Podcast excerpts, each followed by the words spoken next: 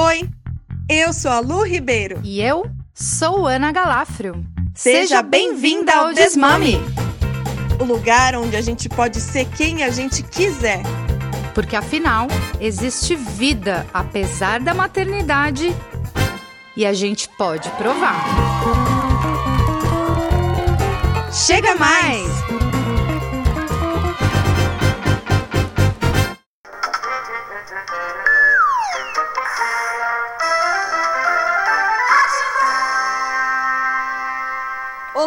Amiga Ana, tudo bem? Como que você está nesse ritmo dos anos 80, 90? Ou...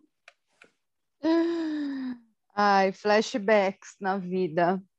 Amiga, que ano que você nasceu mesmo? Eu nasci em 81, você é de 86?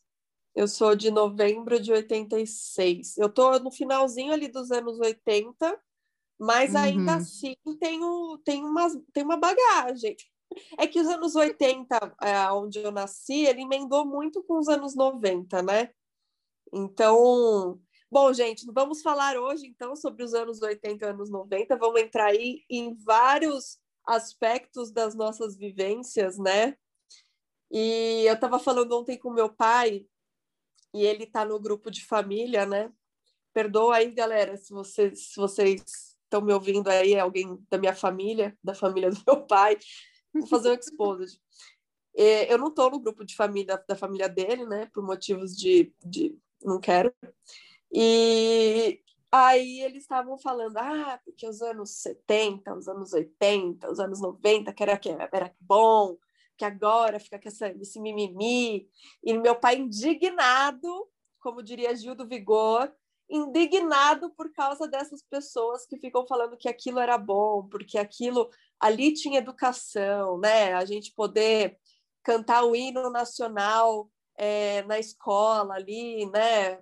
É, juramento, jurando a bandeira e ah, porque esse negócio de fazer de bullying é mimimi e o meu pai super indignado falando comigo sobre isso porque e, e, eu achei assim meu pai ele é uma pessoa que graças a deusas ele não ficou parado ali falando a minha idade não permite entender o, o, o conteúdo moderno né então ele é uma pessoa que sempre está tá se atualizando se ou me escutando escutando as outras pessoas então fiquei muito feliz que ele ficou indignado e a primeira coisa que me vem na cabeça é, é o impulso de falar, nossa, como era bom, né? Como é que, que sensação gostosa.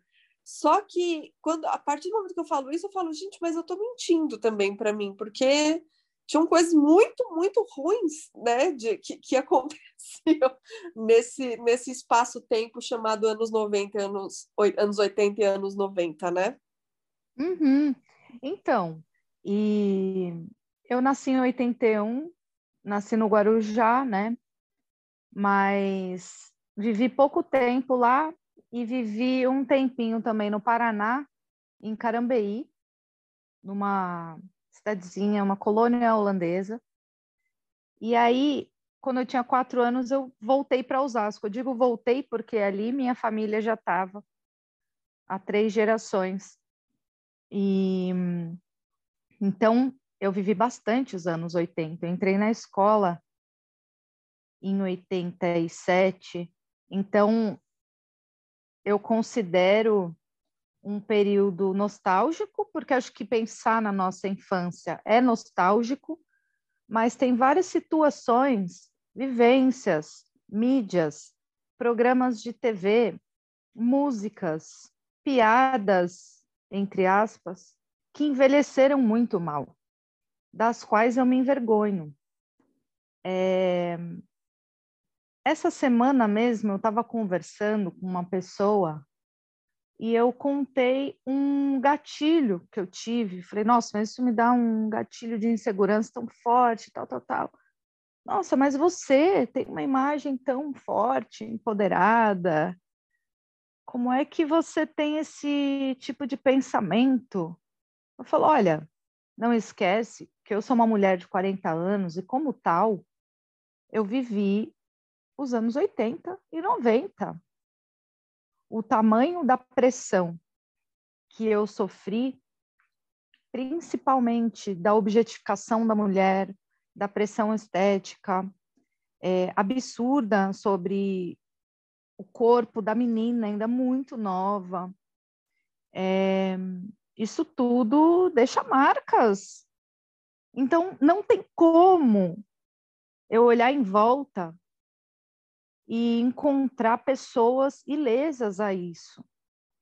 Então, muito bem resolvidas com o seu feminino, com o seu masculino, muito bem resolvida nas relações, é, nos vínculos, nos apegos, na, na educação positiva, porque bicho, é, nos anos 80, e aí óbvio que se você está ouvindo a gente, você é dos anos 70, você vai falar, ah, você não sabe o que era ruim, porque eu acho que a gente vem numa numa crescente tomada de consciência para várias questões, mas palmada, pancada, chinelada, isso era comum.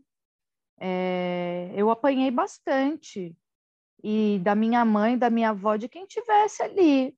E puxão de orelha, chinelo, cinto, o que sobrasse.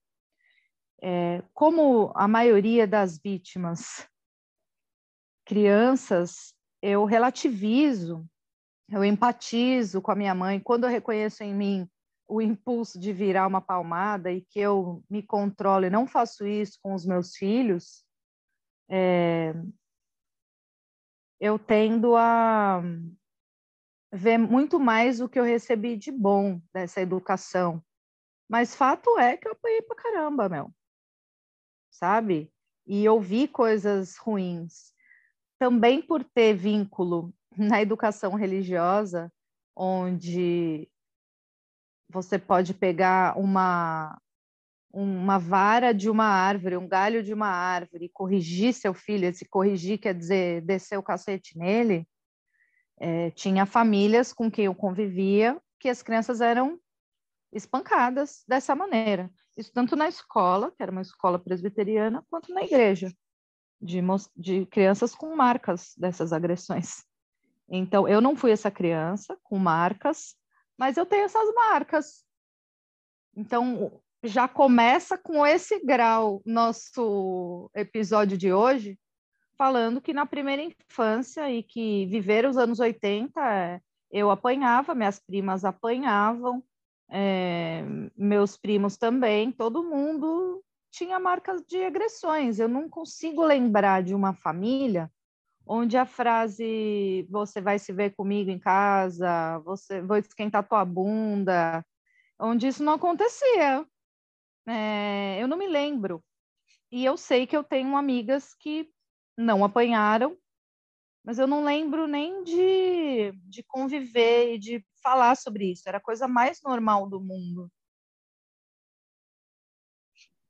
É, eu, agora, nosso momento de espírito, né? Não pode faltar. Tome! Como a gente cresceu rindo, né? Da, da, e, e achando que aquelas pancadas que eles levavam era por merecimento, porque, né? E a gente ouvia isso em casa também. Eu lembro, assim, que a minha mãe me batia muito mais que meu pai. Meu pai era em momentos pontuais, então é, o discurso sempre foi e sempre foi o que eu reproduzi, que era não, mas quando meu pai bate é porque realmente eu mereci, porque eu passei do ponto. Então, assim, era raro, mas acontecia por culpa minha por ter aprontado.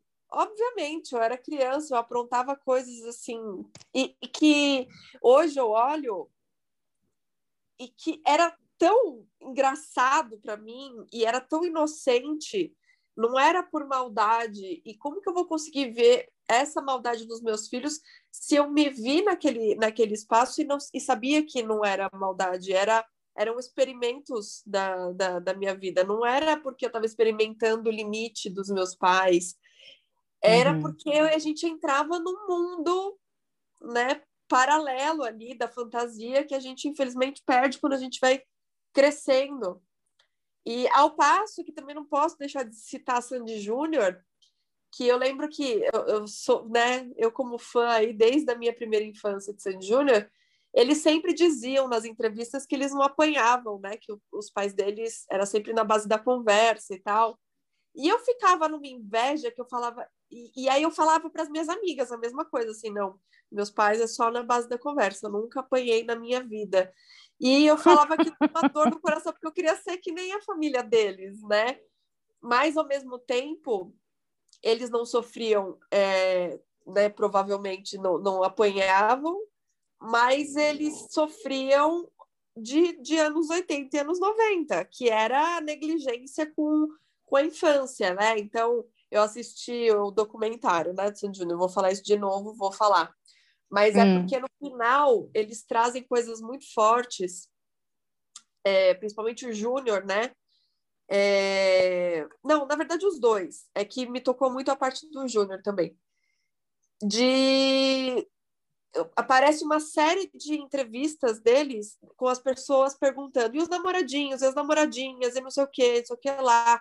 A Sandy teve uma fase muito é, muito cobrada pela virgindade, e não sei o quê, e a menina era pré-adolescente o Júnior, né, que é sendo questionado da, da sexualidade, eles cantando uhum. Maria Chiquinha, a resposta da Mariquinha, aquelas músicas extremamente violentas, e eles trazem isso, né, no, no, no documentário deles, e o quanto isso eh, fez eles sofrerem, o quanto deixou marcas para a vida inteira deles, o quanto isso reflete na criação dos filhos que eles têm hoje, então, uhum. assim, nunca me senti mais representada por Sandy Júnior, né? Porque tem esses dois lados. Você, de alguma forma, a gente sofreu os anos 80 e os anos 90 de uma forma que é, impacta hoje não só na nossa, na nossa vida, mas como a gente consegue lidar com as outras pessoas.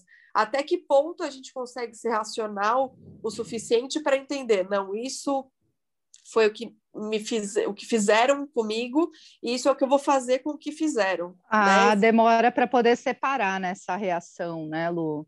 É. é. então, você tem essa referência forte de Sandy Júnior, nessa hora eu penso, nossa, é, são quase sete anos de diferença de mim para você. Então, acho que é esse é, o, o que pode incrementar esse nosso papo aqui, porque a minha referência de crianças cantoras é, primeiro, Balão Mágico, então a Simoni e o Jairzinho. Eu era louca por Jair Rodrigues e Jairzinho. Completamente. Eu amava Jair Rodrigues e eu amava Jairzinho. Gosto até hoje. Mas a Simoni e todos eles, e depois o Trem da, da Alegria, Juninho Bill, é, que era o que eu gostava de ouvir. E era o que rolava nas festinhas, assim. E a Simoni também tem esse baita assédio em cima dela, com todas essas respostas, mas ela é mais. É... Bom, a Sandy, não tenho o que falar sobre a Sandy, né?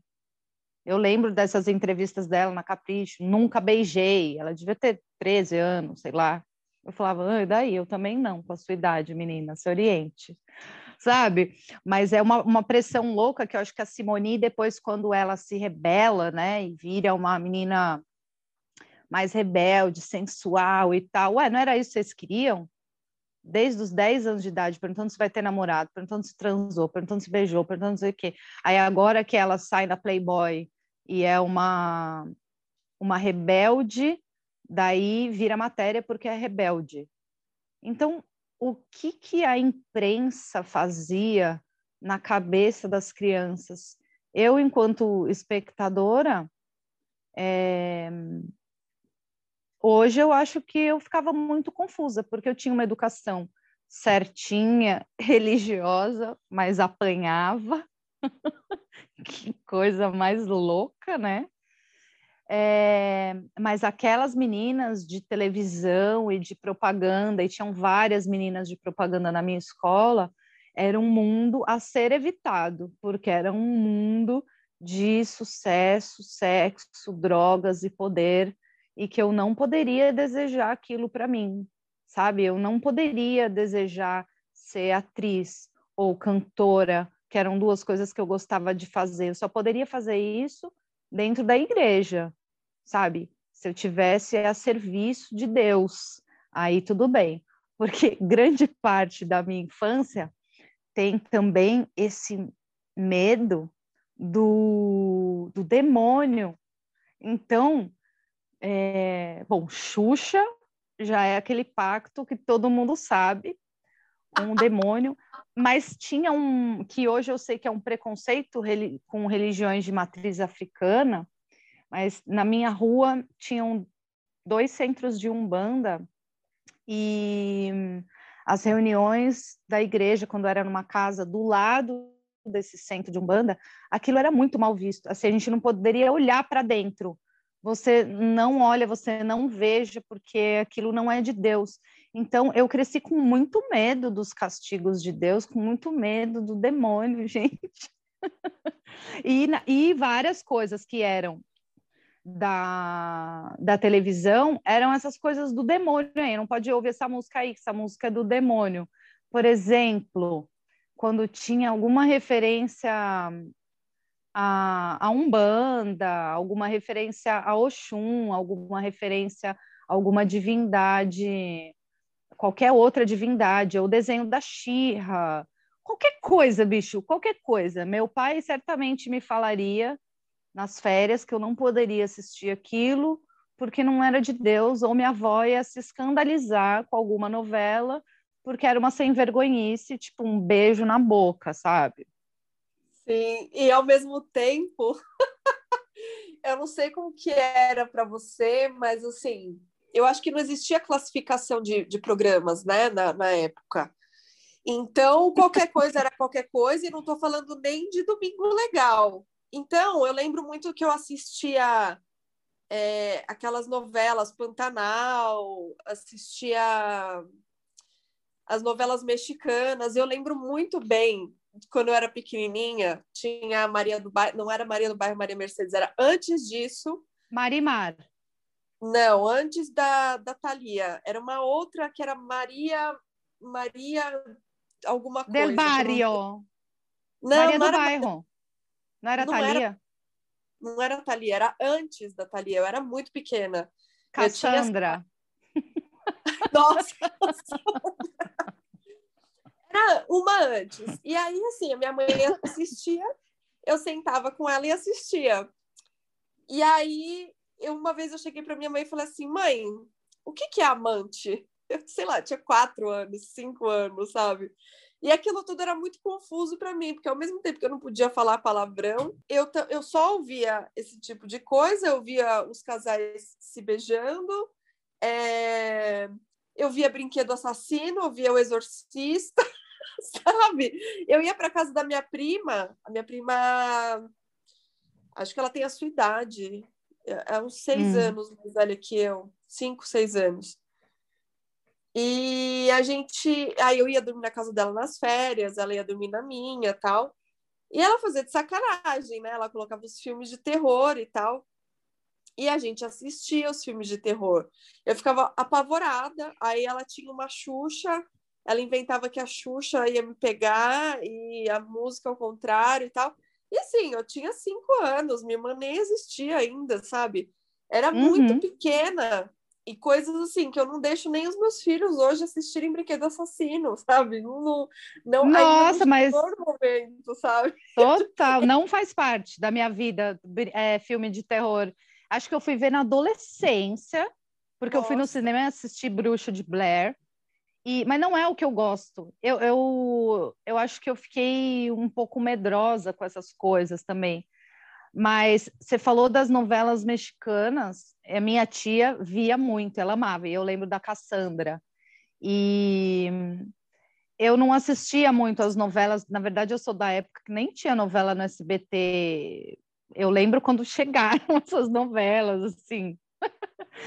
Mas eu lembro muito de Tieta, Vem meu amor, vem com calor, no meu corpo sem rosca. Nossa, Luiz Caldas. E eu lembro que na música fala é, Tieta do Agreste, lua cheia de tesão, E aí eu falei, o que é tesão? E minha irmã, vontade. Aí, obviamente, no primeiro primeira oportunidade, é, eu não quero essa manteiga, passa o requeijão que eu tô com tesão de requeijão. Tipo, tentando encaixar essa palavra em algum lugar. Mas era super sensual.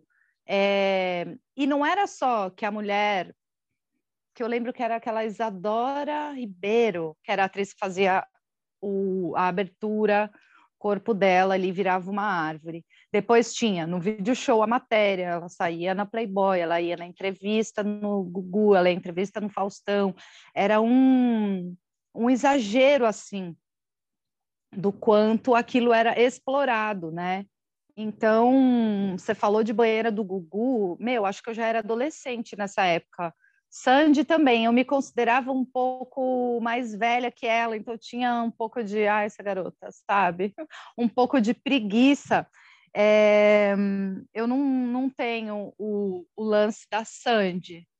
Para mim, quem era uma garota legal, adolescente que cantava, era Patrícia Marques, que ela era do balão, do trem, e Luan e Vanessa, o seu nome eu escrevi na areia.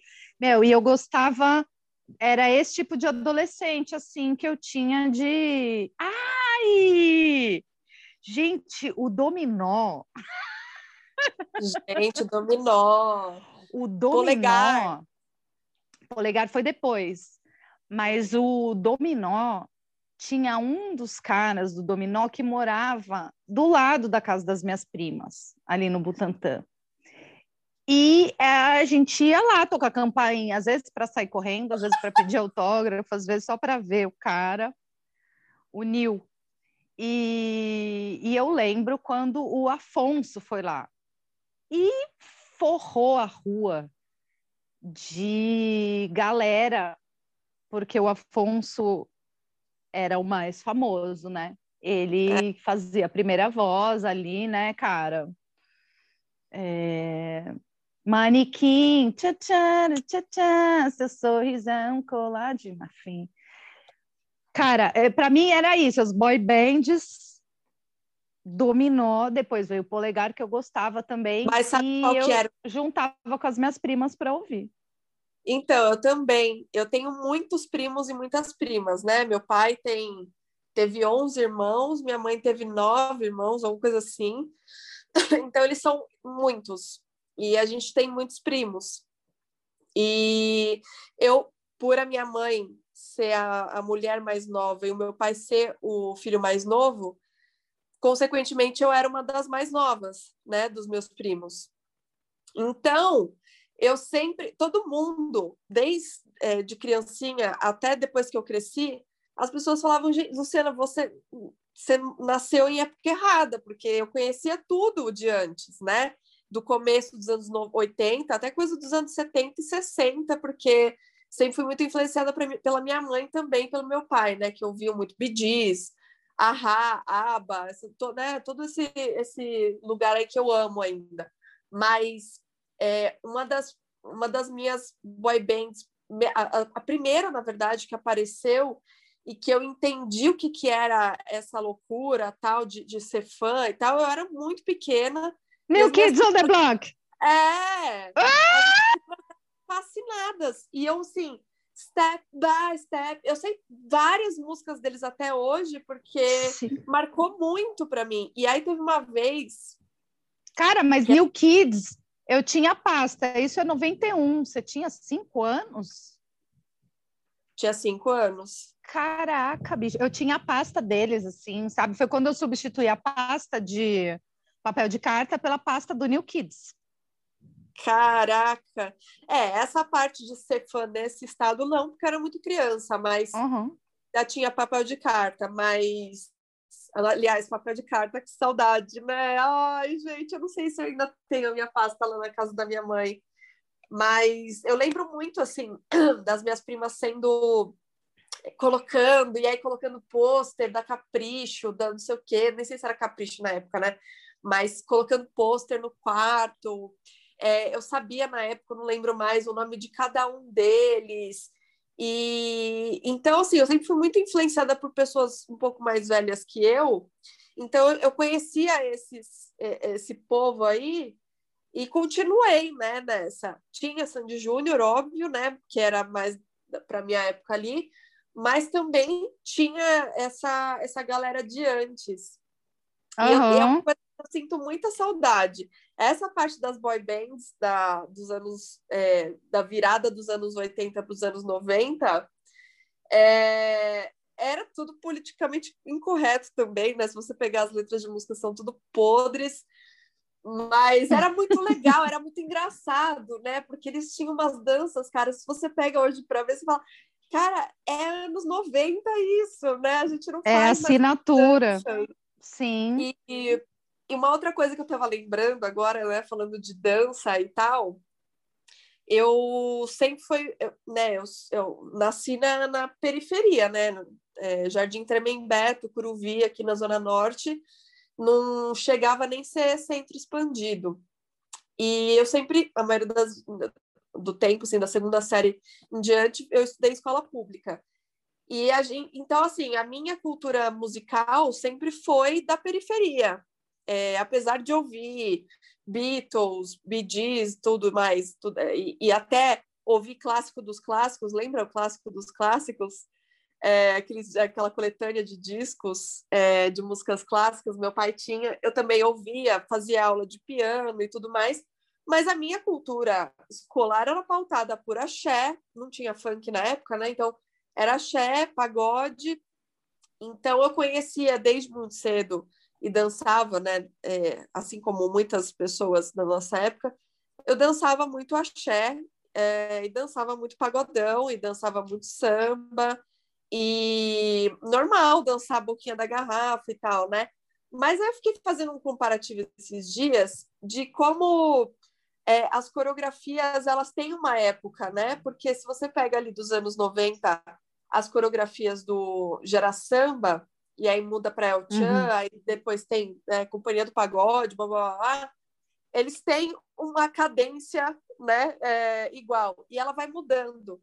E aí, esses dias eu fui pegar é, para ver a música do, da, da Anitta, da Pablo e da Luísa Sonza, aquela modo turbo, e a hum. dança parecia que não se encaixava mais no meu corpo.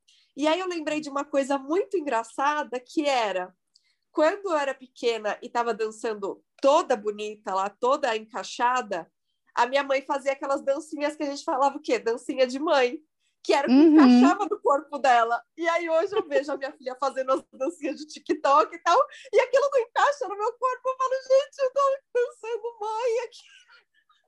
Eu dançando mãe.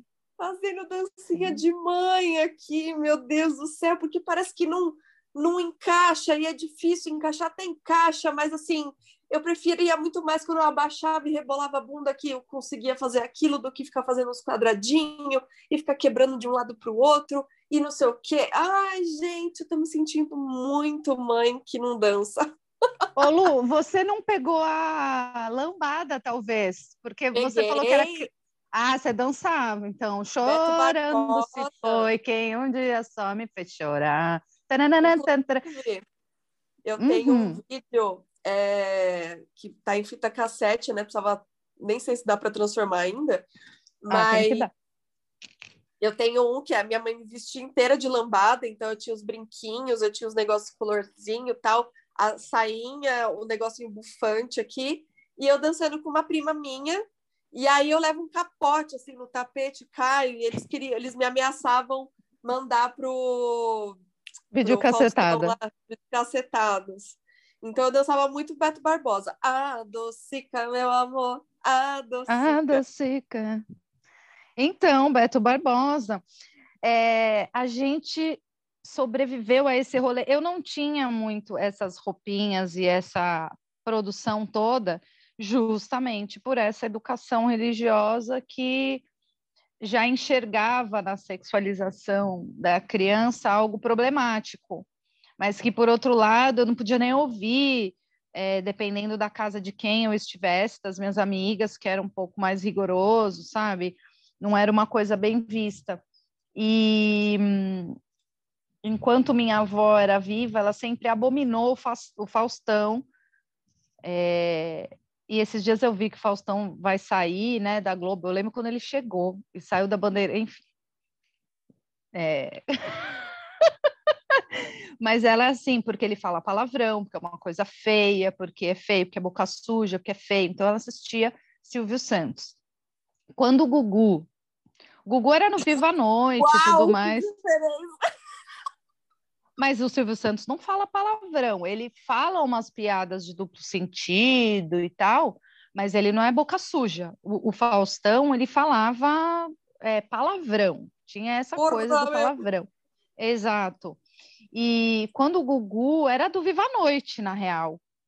Tinha que ficar até de madrugada lá para poder assistir um Gugu da vida, né? Se ia alguém que eu queria assistir. É... E eu não, não assistia praticamente. Acho que eu fui ter uma televisão minha quando, em 93, foi a primeira viagem para o Paraguai. A, gente, a minha família também são muitos primos da minha mãe, muitas primas e aquele monte de mulher. E eles fretaram dois ônibus, foram dois ônibus de Galafrios e de Camargos e de famílias para o Paraguai. Chique. Para encher a sacola de muamba e dentre essas coisas, eu fui. E dentre essas coisas, fui e fui com amigas depois. Acho que a gente foi umas três, quatro vezes para o Paraguai, assim. e a gente comprou, a gente comprou nada que eu não tinha dinheiro, mas eu considerava que era meu, uma televisãozinha daquelas de 16 polegadas, que é de tubo e de pilha. Você pode, tanto na pilha quanto na tomada, e tem também, inclusive, um lugar para você pôr o fone e ouvir. E eu lembro muito bem que em 92, 93, eu assisti o Campeonato Mundial de Futebol, que o São Paulo foi para o Japão disputar, e eu era fascinada pelo São Paulo, é, também conhecido como Rai. É, então eu assistia de madrugada e eu conseguia assistir sem acordar as outras pessoas da casa. Então, a partir daquele momento, em 92, 93, eu tenho uma televisão para mim, então eu poderia ficar de madrugada ouvindo de fone, tranquila. Minha irmã, 13 anos mais velha, devia estar namorando em algum lugar. Chegava em casa, desligava a TV e tudo bem, sabe? Mas quando o Gugu passa para tarde, minha avó abominou, porque também era uma indecência, sabe? Aquelas dançarinas, todo aquele padrão é, objetificado e era uma coisa mal vista, assim. Isso dentro da minha casa, né? Claro que tem a casa das amigas, casa das primas, e essa variedade de olhar, né, para a mesma coisa. Engraçado, né? Porque na minha casa não tinha esses filtros e talvez eu até sentisse falta, mas era uma coisa tão 880, né? Porque não tinha o que fazer, né? Era a televisão era a concentração, era o coração da casa. Então a televisão estava sempre ligada. É... Então era meio que tinha uma televisão e a gente dividia ali, né, o tempo, né, da, da, das pessoas. Então, de manhã era minha, ou se eu estava estudando de manhã, a minha mãe ficava de manhã, aí era, era desse jeito que funcionava. Então, e, e aí chegava final de semana, sempre foi muito assim, até hoje, quer dizer, agora não por causa do, da pandemia, mas até hoje, é, no sentido dessa época que estamos vivendo, se existe algum, algum evento de família na, na casa de alguém, sei lá, que seja Natal, aniversário de alguém e tal, sempre existe quem vai ficar na cozinha, no quintal, e quem vai ficar sentado na sala com a televisão ligada. A Deus dará, entendeu? Pode ser no piloto automático ali, né? E isso geralmente acontecia de domingo, e sempre era domingo legal. Então, assim, ficava os tio babão olhando para a bunda das mulheres na prova da banheira lá do Gugu, é, os caras é, e as mulheres fazendo striptease e o monitoramento cardíaco, pegando o que, que acontecia com aquela pessoa, assim, eram umas coisas muito loucas. Teste de fidelidade. Teste de fidelidade, cara, teste de fidelidade, era muito louco.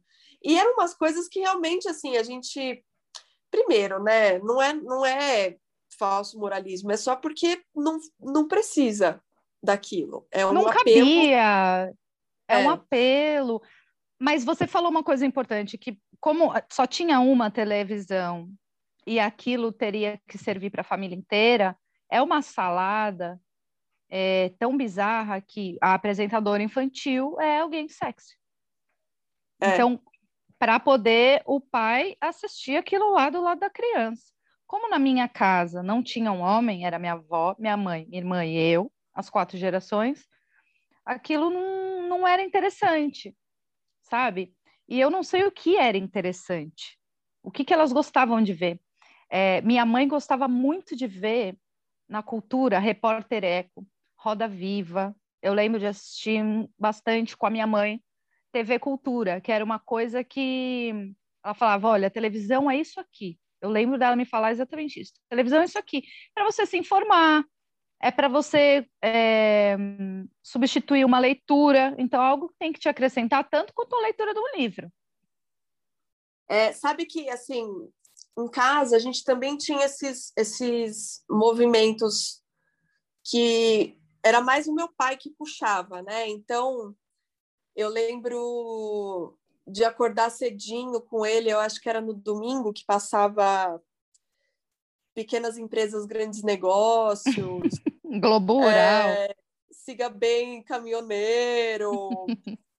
e eu lembro muito da gente, é, dele tentar neutralizar tudo isso com esse, o clássico dos clássicos, com é, a gente sentar e cantar música sertaneja. Uma vez ele comprou um violão, começou a tentar arriscar e a gente, ele gravava a gente. Então tem umas fitas é, cassete muito fofinhas assim da gente cantando Tunique Tinoco, sabe?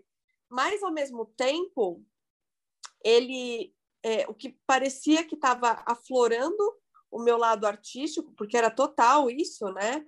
É, eu fazia muitas coisas artísticas ali naquele naquele intervalo de, de televisão e alienação e tal, é, que quando eu realmente falei, cara, eu quero, eu realmente, eu, é isso, né? Sou, sou uma, uma pessoa que, que faz arte, sou uma pessoa artista.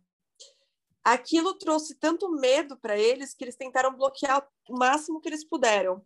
Uhum. Então, a minha primeira manifestação artística mesmo de falar vou para o mundo é, aconteceu, eu, eu fiz balé um tempo, né, quando eu era criança, aí depois eu fiz aula de piano, e aí eu soube que estava abrindo inscrição para o balé artístico de Sandy Júnior em Campinas.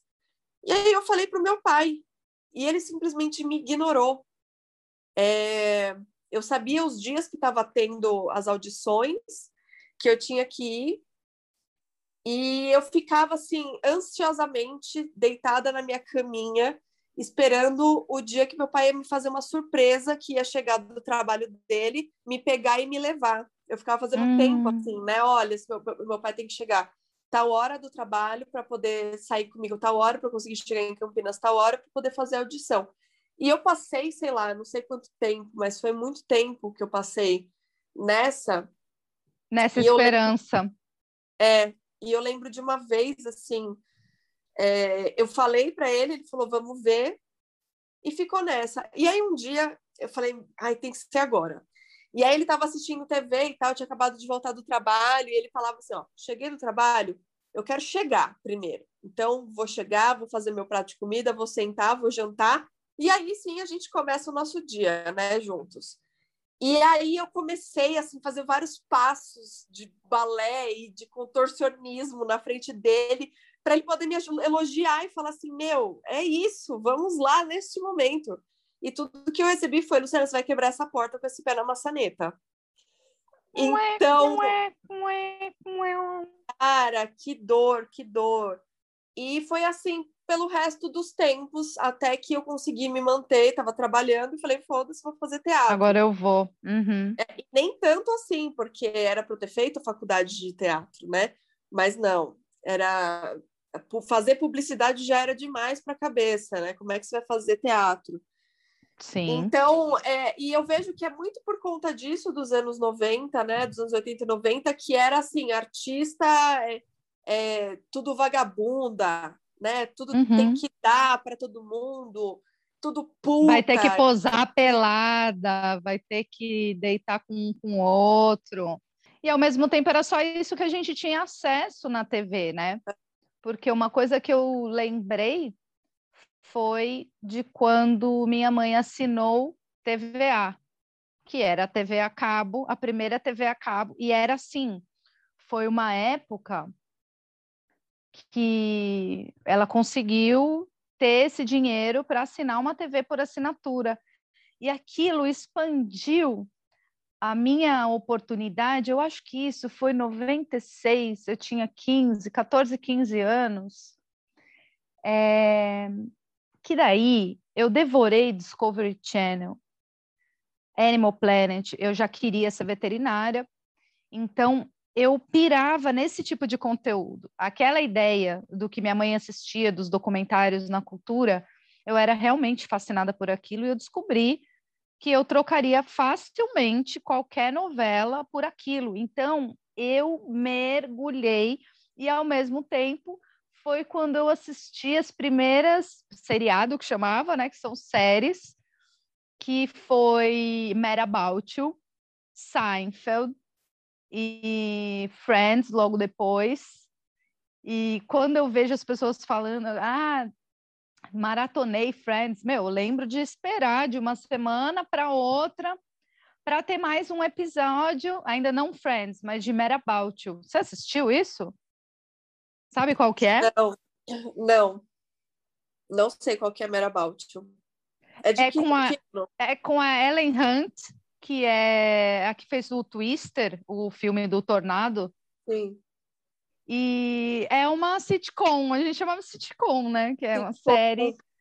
É, e é uma graça, assim, eu gostava pra caramba, é uma comédia disso, de vida cotidiana, e Seinfeld, que eu sou apaixonada, que eu também assistia mais ou menos nessa época. E então, até esse momento da minha vida, que eu já tinha 14, 13, 14, 15 anos, era só o conteúdo nacional, eu tinha pouquíssimo acesso a algo que é feito de fora. Quando chegava no Brasil, hum, chegava anos depois, naquela dublagem horrorosa, né, cara? É. É, enfim, chegava então... muito depois muito depois. Então, esses acessos. Bom, na verdade, tem uma, um seriado que eu amava, que é Anos Incríveis, e passava Nossa. na TV Cultura. Assim, Olha... paixão da minha vida, como eu amava aquilo. E depois, Confissões de Adolescente, que é um é. roteiro escrito por uma menina de 19 anos e que tinha a Débora Seco, e que fazia a personagem que eu mais gostava, ela tinha minha idade, então 12, 13 anos, e eu gostava da Débora Seco. Eu gostava daquela personagem. Tinha as outras, tinha uma de cabelo raspado que eu também amava, mas que era a irmã da minha amiga, sabe? Cada uma era uma. Uhum. Eu amava confissões, cara. E eram coisas super legais que elas falaram, falavam de primeiro beijo, falavam de camisinha, de ginecologista, de conflitos, e era uma. Você assistiu também, Lu? Então, olha que louco, né? Porque eu assisti, só que eu não era adolescente, então muitas coisas eu não entendia. Só que não era um conteúdo agressivo a ponto de me deixar confusa. Era um, era um conteúdo muito bom, porque na verdade era, era na cultura, né, que passava. Na cultura, sim. É, e então, assim, a, a, a minha cota de, de, de TV dentro dela existia a cultura. Então, eu sou uhum. da época que eu, eu assisti Bambalalão. Bambalalão, é, não é possível é... que você assistiu Bambalalão, gata. Eu tinha quatro anos, não é possível! Eu tinha dois anos, eu lembro, porque sabe por quê? A minha mãe gravava ah. em fita os episódios. Ah. E aí eu fiquei por muitos anos assistindo Bambalalão é, o Ratimbum, né? Porque o Ratimbum Antes do Castelo, o Ratimbum mesmo. O Ratimbum, Ratimbum. É, Mundo da Lua. Mundo da Lua, Castelo Ratimbum. Eu assisti muita coisa, muita coisa da cultura. É Gloob Gloob, né? Que, que era muito uhum. legal. Mundo de Bigman, que eu achava Amava incrível. É. Meu, mas Bambalalão, quando eu assisti, era com a Lucinha Lins. Sabe a Lucinha Lins, que canta Sim. o... no Saltimbancos, a gata? É, mas eu acho que era com ela mesmo, porque eu lembro de umas cenas, é, eu lembro de flashes, né? Então eu lembro uhum. de algumas coisas que eles faziam, tipo umas entrevistas no parque, e eu lembro uhum. dela, sabe? Sim. E agora de série, eu acho que né, coloca Chaves na conta, coloca Punk, a levada da breca. Nossa! Gente, eu amava. Mas ela passava dentro da Mara, a Punk. Dentro da Mara? É. Não é? Jura? Não sei. Ah, era, não era um... O punk, ela não era assim, vai passar punk. Ela passava dentro de um programa. Depois eu acho que ela teve dentro da programa da grade assim separado, mas até Chaves já teve período de, de estar tá dentro do é, é. das coisas tudo, né? Sabe um que era muito legal, não sei se ainda pegou a sua época, que eu acho que pegou a minha pré-adolescência, que era a TV Cruz, que era no SBT. Sim, eu já não. É, eu sei o que foi... é o Cruz, Cruz, tchau, tchau, mas eu não assistia. Eu já estava nessa época onde? Na MTV. Que daí eu conseguia, ah. na minha televisãozinha, na minha TV da sala, não pegava. Na minha TVzinha paraguaia, eu conseguia sintonizar no 32, que era UHF, que era a MTV. E aí eu comecei a assistir videoclipe e essas coisas, e eu amava. Eu lembro da gente passar a tarde esperando o top 10 da MTV para passar o clipe que a gente estava esperando, assim, Madonna, e era aquela hora. E na minha casa não dava para gravar, porque precisaria passar isso na TV da enfim, um perrengue. Mas aí eu chegava na escola e o quê? Minhas amigas tinham gravado e aí elas mandavam para mim e eu podia assistir em casa no, no Como... videoset. Como as coisas eram é, difíceis, mas elas eram preciosas, né? É, eu lembro muito da MTV também, quando eu entrei nessa fase da MTV, eu nunca tive MTV em casa. Eu não sei porquê, eu acho que. Eu, eu não sei, não era TV aberta. É né? isso, precisava do HF, não era qualquer TV que pegava isso, o HF. HF. Exatamente, na minha casa não tinha. Então, era quando eu ia para casa da minha prima, e aí a gente assistia, e aí conhecia todos os é, as, as bandas que estavam tocando, então eu sabia o álbum de cada banda. Tem umas fases de, de transição, né? Que, querendo ou não, a gente tem seis anos de diferença, né? Cinco anos. Não, cinco Sim, anos. Sim, aí tem uns então, saltos, então, quase sete é, anos. Tem umas fases muito de transição que a gente não pega a mesma coisa, né? É tipo, eu tava ali na pré-adolescência, pré-adolescência, ainda, meu, cabaçona da vida, tal. Então, esse, esse tempo aí fez muita diferença, né, para a gente nos anos 90, porque as coisas aconteciam é, rápido para a tecnologia que a gente tinha, né, que era pouca, né. Ô Lu, que interessante você falar sobre o tempo e como a gente valorizava esses tempos, tipo, agora eu vou assistir aquele clipe, será que vai passar?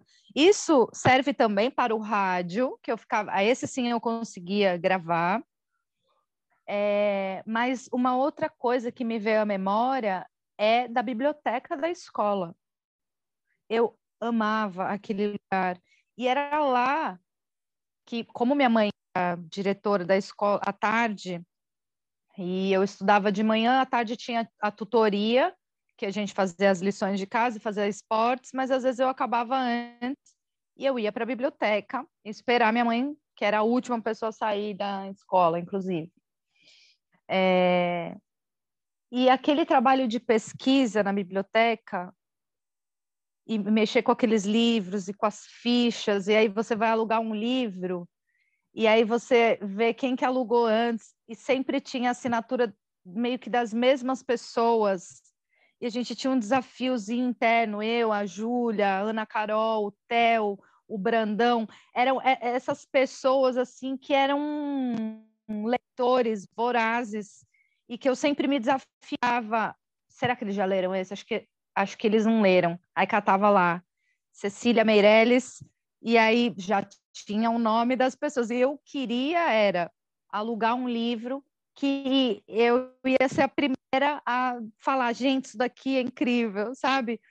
E isso é muito, muito diferente hoje. Mesmo essa ansiedade pela estreia de um clipe não existe. Você até faz pré-save do negócio para dar streaming, para engajar para alguém, mas você assiste a hora que você quiser, um milhão de vezes. É, tem outro valor, tem outra rapidez, né? Você acha que isso Essas colabora para a nossa ansiedade, sim ou com certeza? Cara, com certeza.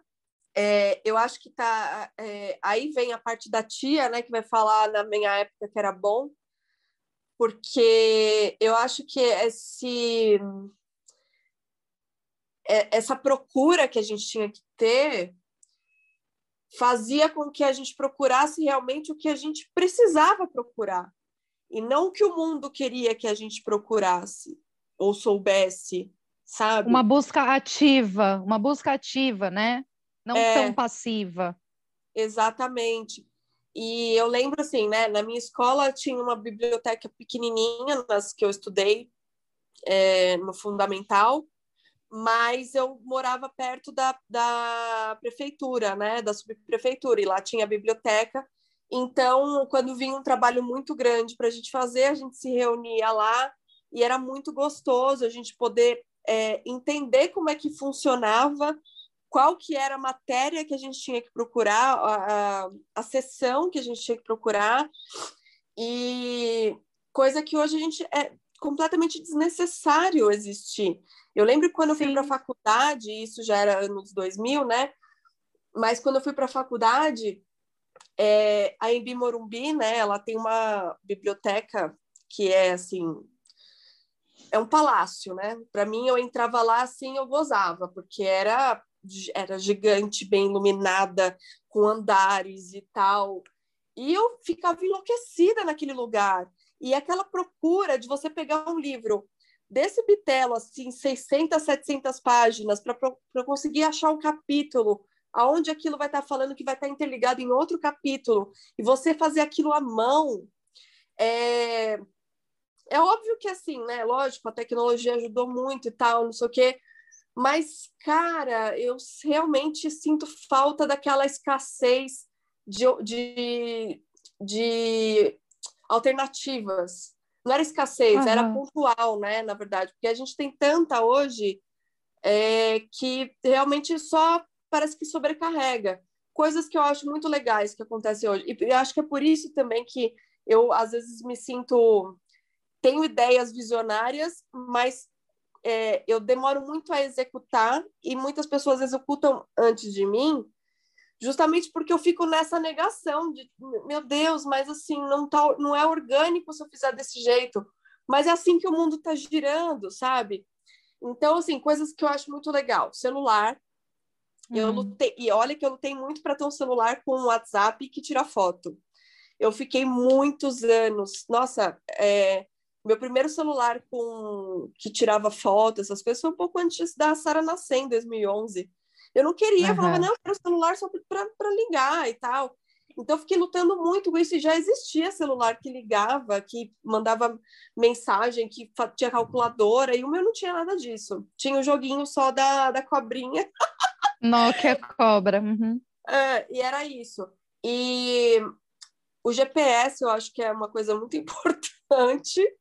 É, apesar de que eu também sinto falta, eu não sei como do guia de ruas. É, eu não lembro muito de como a gente fazia, assim, tipo, eu imagino é, que era normal para minha mãe saber que eu fui para escola, ela vai saber que eu tô viva só quando eu voltar, né? Daqui a cinco horas. Exatamente. Era normal isso acontecer. E hoje já não é mais. Agora eu também sinto falta de saber o nome das ruas que eu, em volta da minha casa, assim. Eu sei as muito próximas. As outras eu ainda tenho que falar, pera, essa é para a esquerda ou é para a direita? Então, abre o Waze. Uhum. abre o Waze e anda na rua com o Google Maps ligado. O tempo todo, não... entendi. E essa coisa de itinerário de ônibus, eu pegava muito ônibus, né? Trabalhei muito tempo fazendo orçamento... A gente sabia de cor o itinerário, o número, ah, é. pega o 206, pega... É. Ô, Lu, me veio um flashback, até viajei aqui agora, pensando... Quando você falou escassez, me bateu muito forte, porque realmente eu acho que era muito vasta a nossa capacidade de pesquisa por demandar organização, tempo, mergulho, foco concentração. E aí, nossa, veio uma emoção de tristeza, assim, meu olho ficou cheio de lágrima pensando que talvez essa minha geração, talvez a tua, sofra mais por ter vivido as duas coisas, por ter sido convidado muito rapidamente, ali nos anos 2000, quando vem a internet é a nossa nosso momento de fazer faculdade e tal, e as coisas deram um salto muito grande, muito, muito grande, mas que eu não tive essa programação na infância. A minha infância tem tudo isso aí de, de televisão e rádio, mas a vida mesmo acontecia fora, na rua. É, eu não fui programada para a velocidade das coisas de hoje.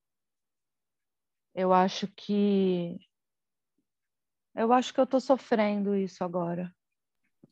Eu acho que eu queria mais tempo. Eu estou com dificuldade de leitura. Eu estou há dois, três meses com um livro que eu leio.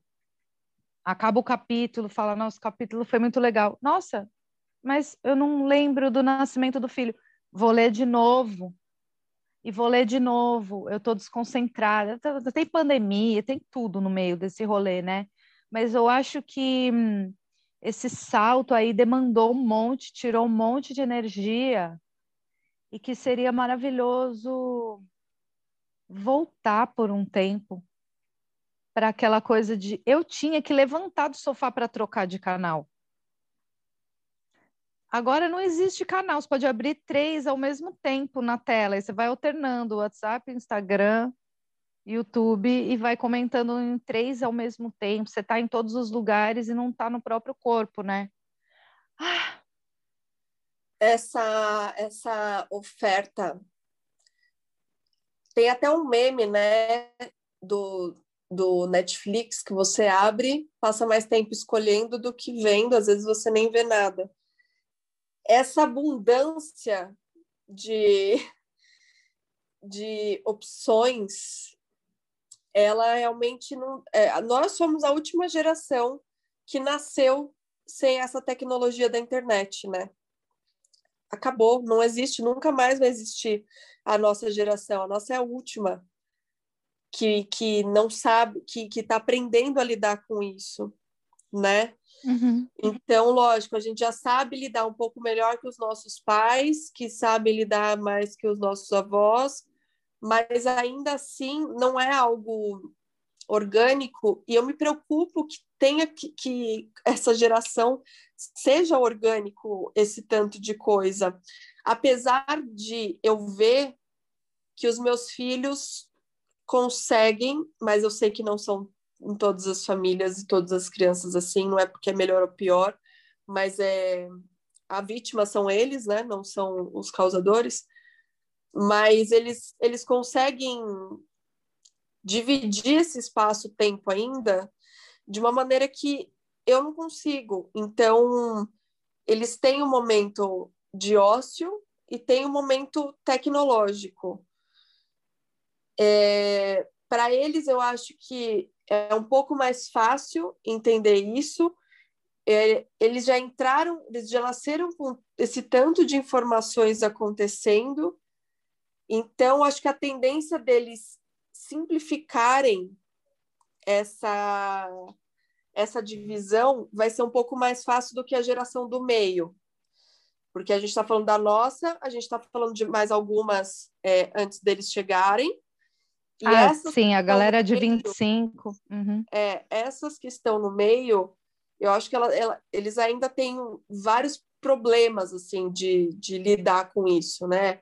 Muita é, muita produtividade, muita cobrança. Sei lá, eu vejo o meu celular assim, dependendo do que eu, eu paro para olhar no Instagram, começa a aparecer conteúdos de mentores de 25 anos querendo me ensinar como é que faz o marketing digital a rodo. Hum, uhum. Então, eu acho que a cabeça deles funciona de um jeito diferente dos meus filhos, por exemplo, que eu acho que já estão num outro caminho, eu espero, eu aguardo para que isso aconteça. Ai. Pois é, isso me dá me dá vários materiais aqui para eu pensar, mas o, principalmente quando eu era uma criança de 11 anos, meu filho tem 11 anos. Hoje é um domingo chuvoso, ele está lá assistindo alguma coisa. Quando eu era uma criança de 11 anos e eu estava num domingo chuvoso assistindo alguma coisa, acabava aquela coisa, acabava o tela, tela máxima, sei lá como chamava de domingo, que passava Temperatura máxima. Temperatura máxima era meio, ah, enfim, acabava isso e começava algo que era um saco, tipo Faustão, Silvio Santos, e eu não ia assistir. Então acabava o meu momento de tela. E eu, eu era também convidada a ir fazer outra coisa.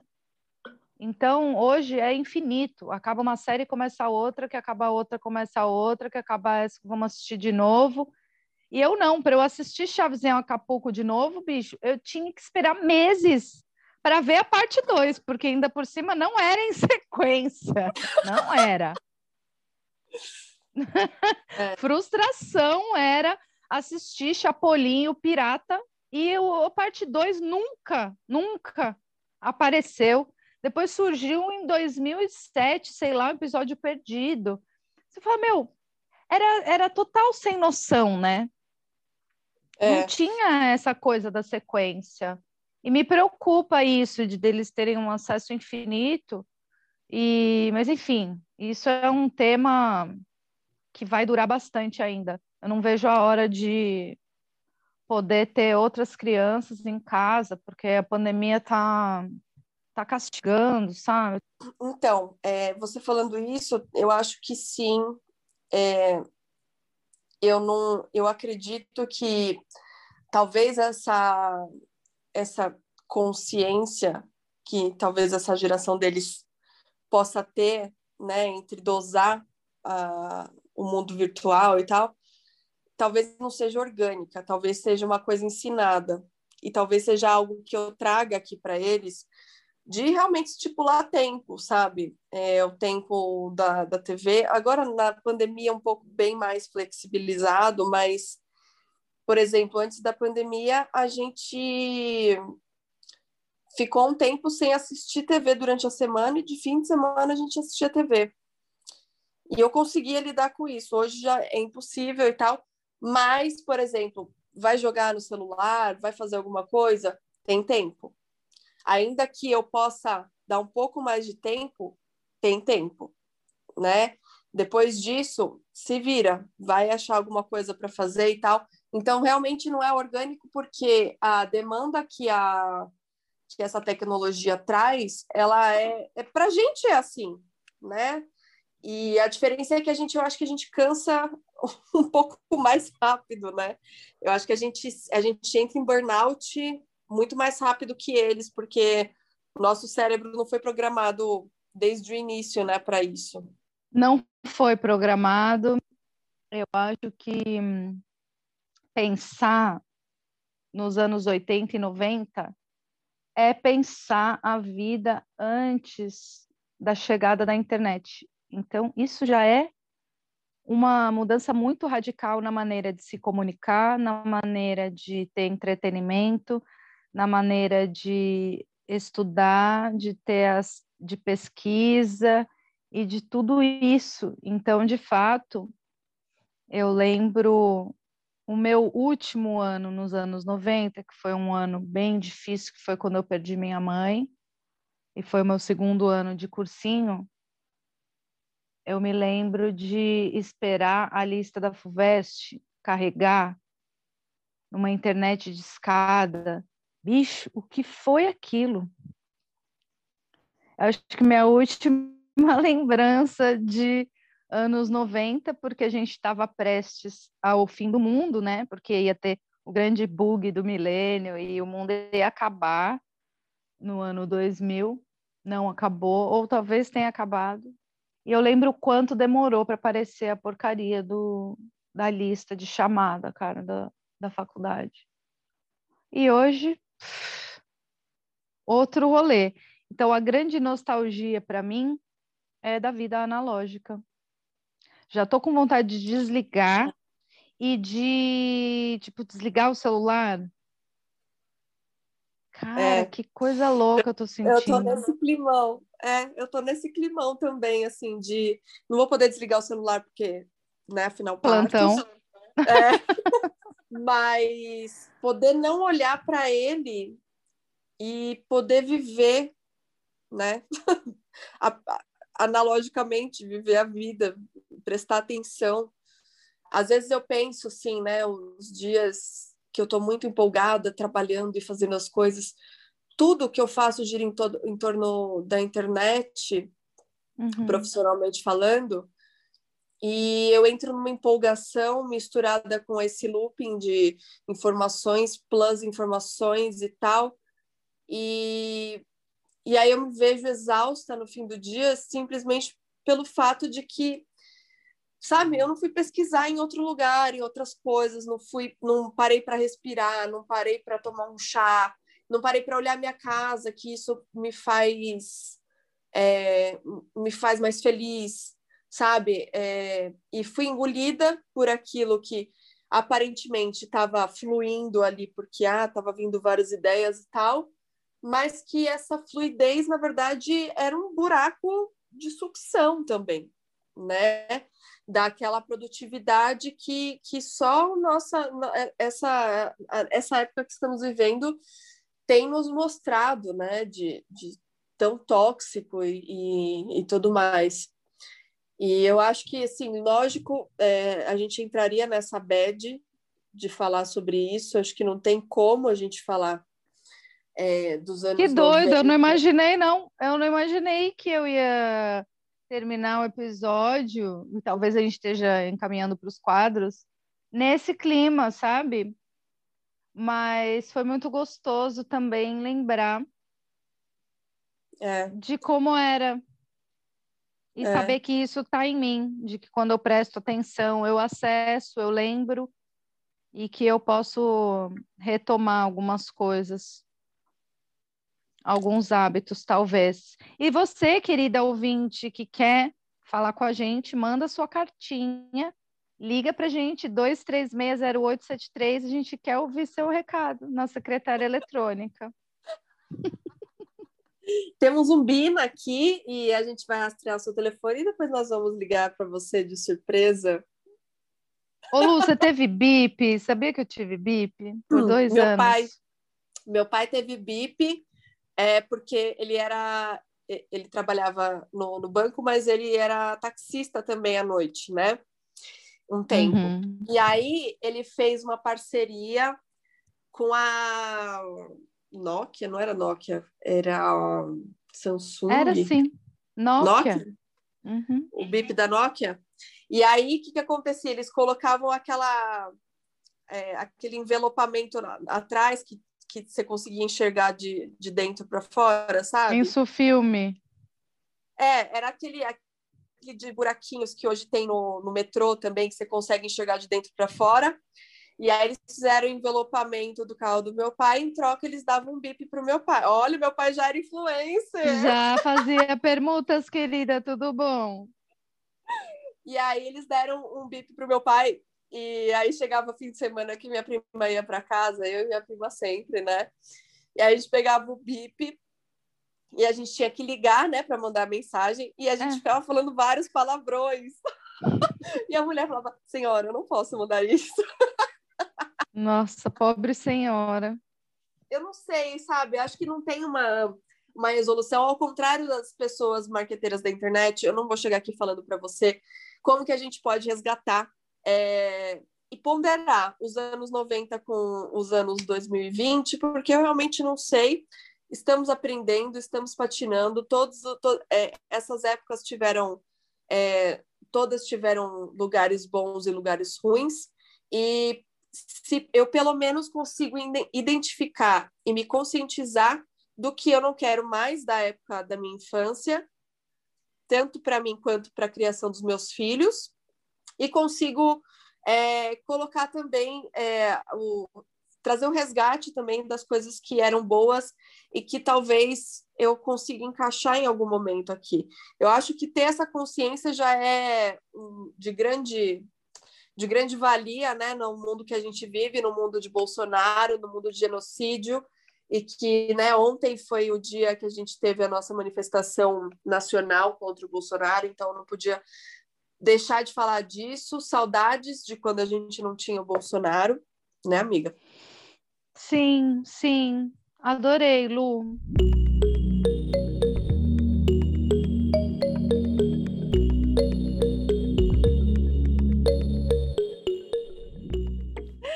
Então vamos lá, minha gente. É, agora nós vamos para o quadro Vontade de Expor, né, minha filha? Bom, Ai. esse quadro hoje vai ser dominado por mim e por Ana, né, Ana? Que sim, porque a gente está com vontade. Ah, eu tô com vontade de expor, sabe o quê? Ontem eu fui na manifestação é, com os meus dois filhos e foi ótimo porque o Batuba é um lugar tranquilo, um lugar amplo, onde a gente se reuniu não teve aglomeração, não cheguei perto de ninguém, não encostei em ninguém. Eu me cumprimento com bundadinhas nas minhas amigas. Não gosto do soquinho, então foi cotovelo e bundadinha e não cheguei perto de ninguém e gritei na minha máscara e tudo mais. Mas as pessoas que passaram em volta me fazem lembrar que o Batuba é um lugar onde sete em cada dez eleitores apertou 17 na última eleição. É, e aí, o que eu quero expor é um tiozinho que passou no ônibus, que eu não sei quem é ele, mas um tiozinho que abaixou a máscara e fez questão de fazer a arminha com a mão e de fazer assim um joinha para baixo, tipo, uh, seus petistas, sabe? E eu tô cansada disso, das pessoas que não conseguem enxergar a situação que a gente está vivendo. E eu quero expor isso, essa situação de não querer enxergar ou de realmente achar que isso é o melhor e que o presidente do Brasil é um cara bem intencionado. Quando eu postei sobre a manifestação, eu perdi, sei lá, 20, 30 seguidores Aí no fim acaba voltando, né? Já tem alguns lá e acho que já está mais ou menos na mesma média que estava antes.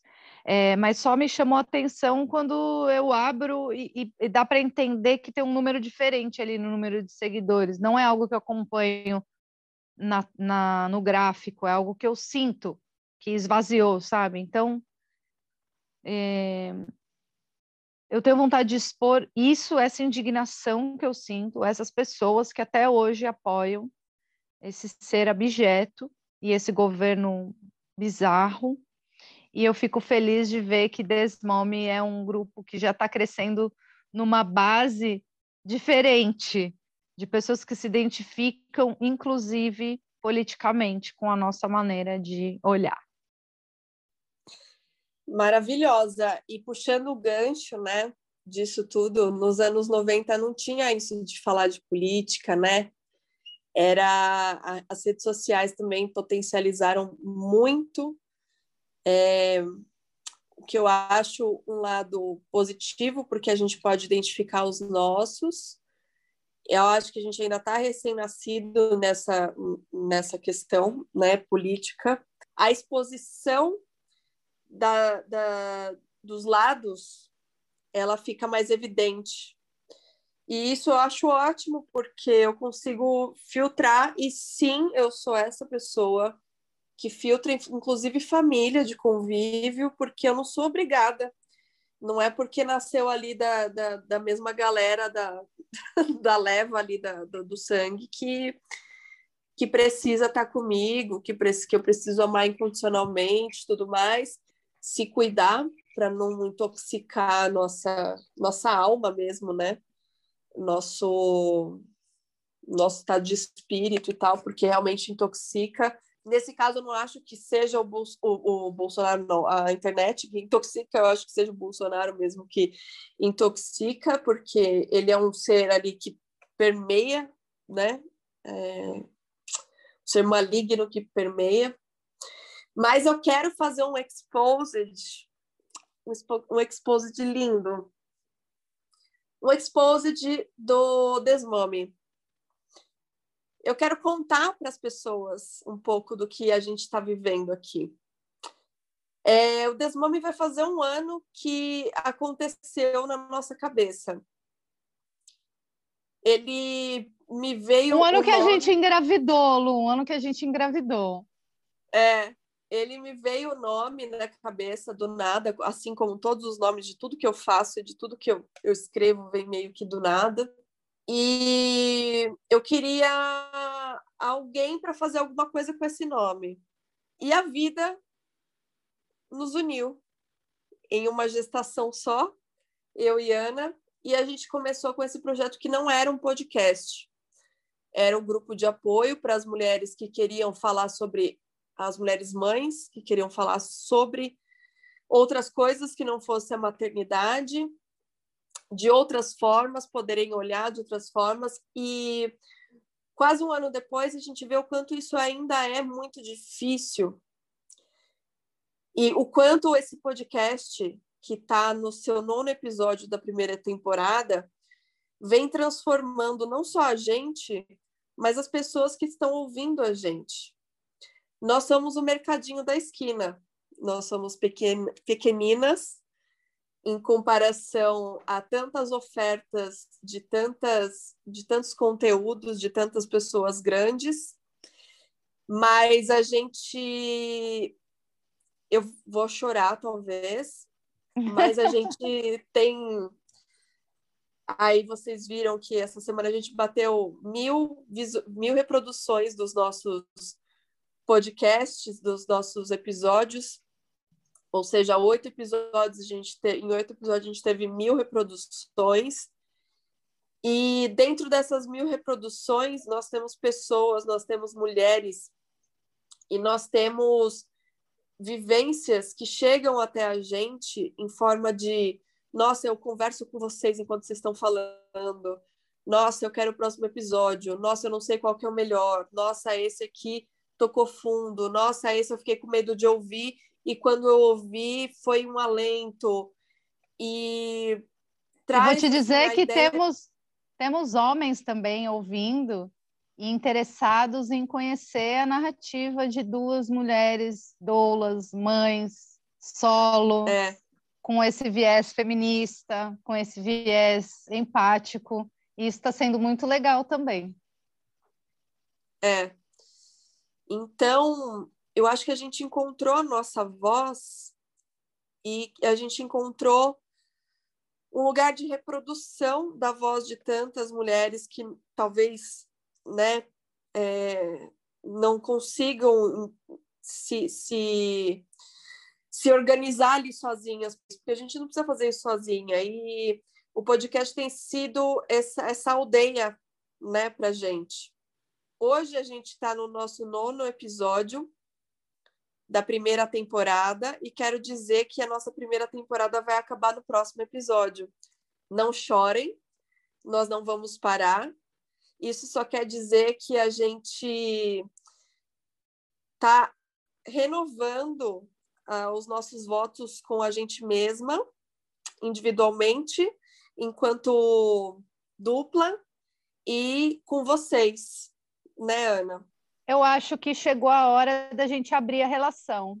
E aí vocês aguardem, porque a gente só vai contar na próxima semana.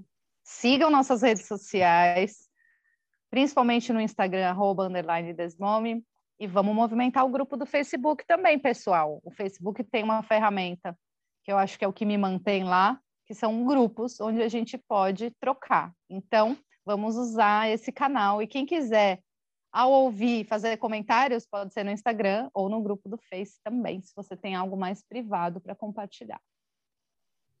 Exatamente. A gente só abre a relação quando a coisa está muito boa, né? Ao contrário, não dá certo.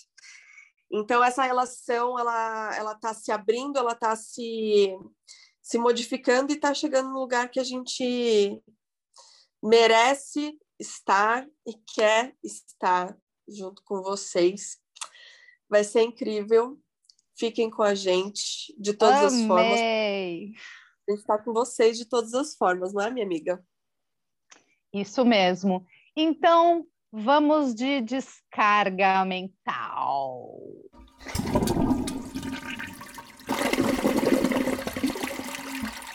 A minha descarga mental não poderia ser outra. A minha proposta para o dia de hoje é que você desligue o seu celular por uma hora. Turn it off.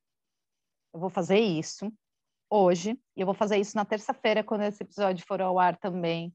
E pretendo encontrar momentos onde simplesmente ele não exista. Essa é a minha descarga mental. A partir daí eu vou descobrir o que eu vou fazer, porque eu não tenho uma dica, ah, tal coisa, que seria provavelmente assistir algo, ouvir algo, mas é ouvir para dentro, viver anos 80.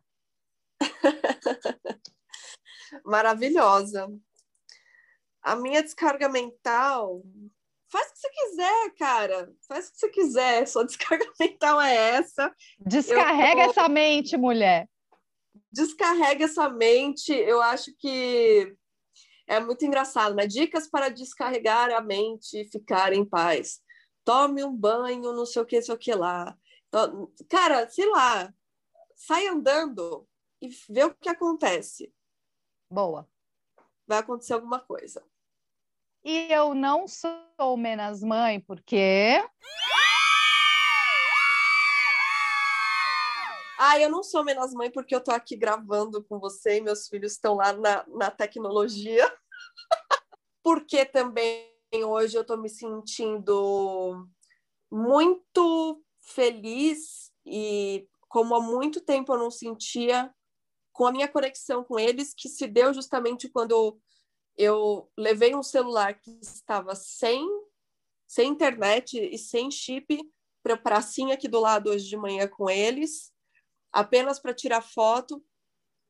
E podia nem ter feito isso, né? Mas eu realmente queria registrar isso. E a gente pegou um espaço ali que não tinha absolutamente ninguém e ficou jogando futebol por duas horas seguidas. Eu não fazia muito tempo isso com eles. É, e eles terminaram amanhã falando: mãe, a gente pode fazer mais disso? E eu vi o quanto isso fez muito bem para eles e para mim também. Então hoje eu me sinto é, super mais mãe, super incrível, e eles estão lá na tecnologia enquanto estou aqui fazendo coisas que a gente ama também, né, amiga? Eu não sou menos mãe, talvez eu seja. Porque tá difícil achar. Gente do céu. Pula a minha parte, tá? Edita, vai ficar só a sua, tá bom? Inclusive, eu vou deixar isso para as pessoas verem. Não! Amiga, somos todas menos mãe. É isso, porque somos todas pessoas que, que fazem as coisas. Tá Sobrevivente tá dos anos 80, eu tenho em mim uma menos mãe. Semana que vem teremos então o último episódio dessa temporada do nosso relacionamento fechado. Eu estou feliz e já estou me programando para a próxima temporada. Já estou com roupa de ir e a gente se vê no décimo episódio semana que vem, minha gente. Aguardem. Lembra disso? Lógico. a porta das esper da esperança. Beijo, amiga! Beijo!